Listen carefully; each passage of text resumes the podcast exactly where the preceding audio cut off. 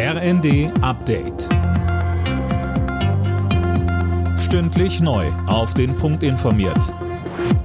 Ich bin Sönke Röhling. Guten Morgen. Trotz der Großdemo von Bauern in Berlin hält die Bundesregierung am schrittweisen Aus für die Agrardieselrückvergütung fest. Auch ein Gespräch der Ampelfraktionschefs mit Vertretern der Landwirte hat daran nichts geändert.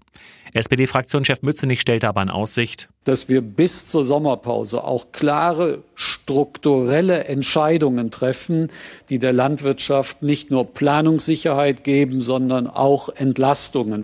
Gestern hatten tausende Bauern, Spediteure und Handwerker auf einer Kundgebung am Brandenburger Tor gegen die Politik der Ampel demonstriert.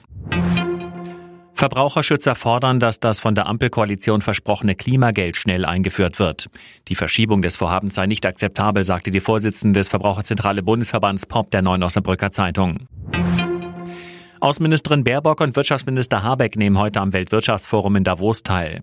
Zu der Konferenz im Schweizer Alpenort werden insgesamt etwa 2800 Teilnehmer aus Politik, Wirtschaft und Gesellschaft erwartet. Darunter auch der ukrainische Präsident Zelensky. Zwei Themen stehen dieses Jahr im Vordergrund.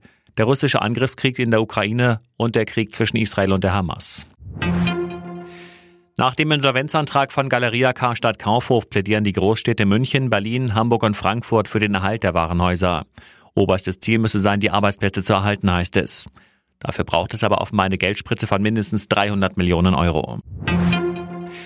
Tennisprofi Angie Kerber ist bei den Australian Open in Runde 1 ausgeschieden. Die Killerin unterlag der Finalistin von 2022 Danielle Collins aus den USA in drei Sätzen. Gleich spielt der Hamburger Alexander Zverev um den Einzug in Runde 2. Er trifft im deutschen Duell auf Dominik Köpfer. Alle Nachrichten auf rnd.de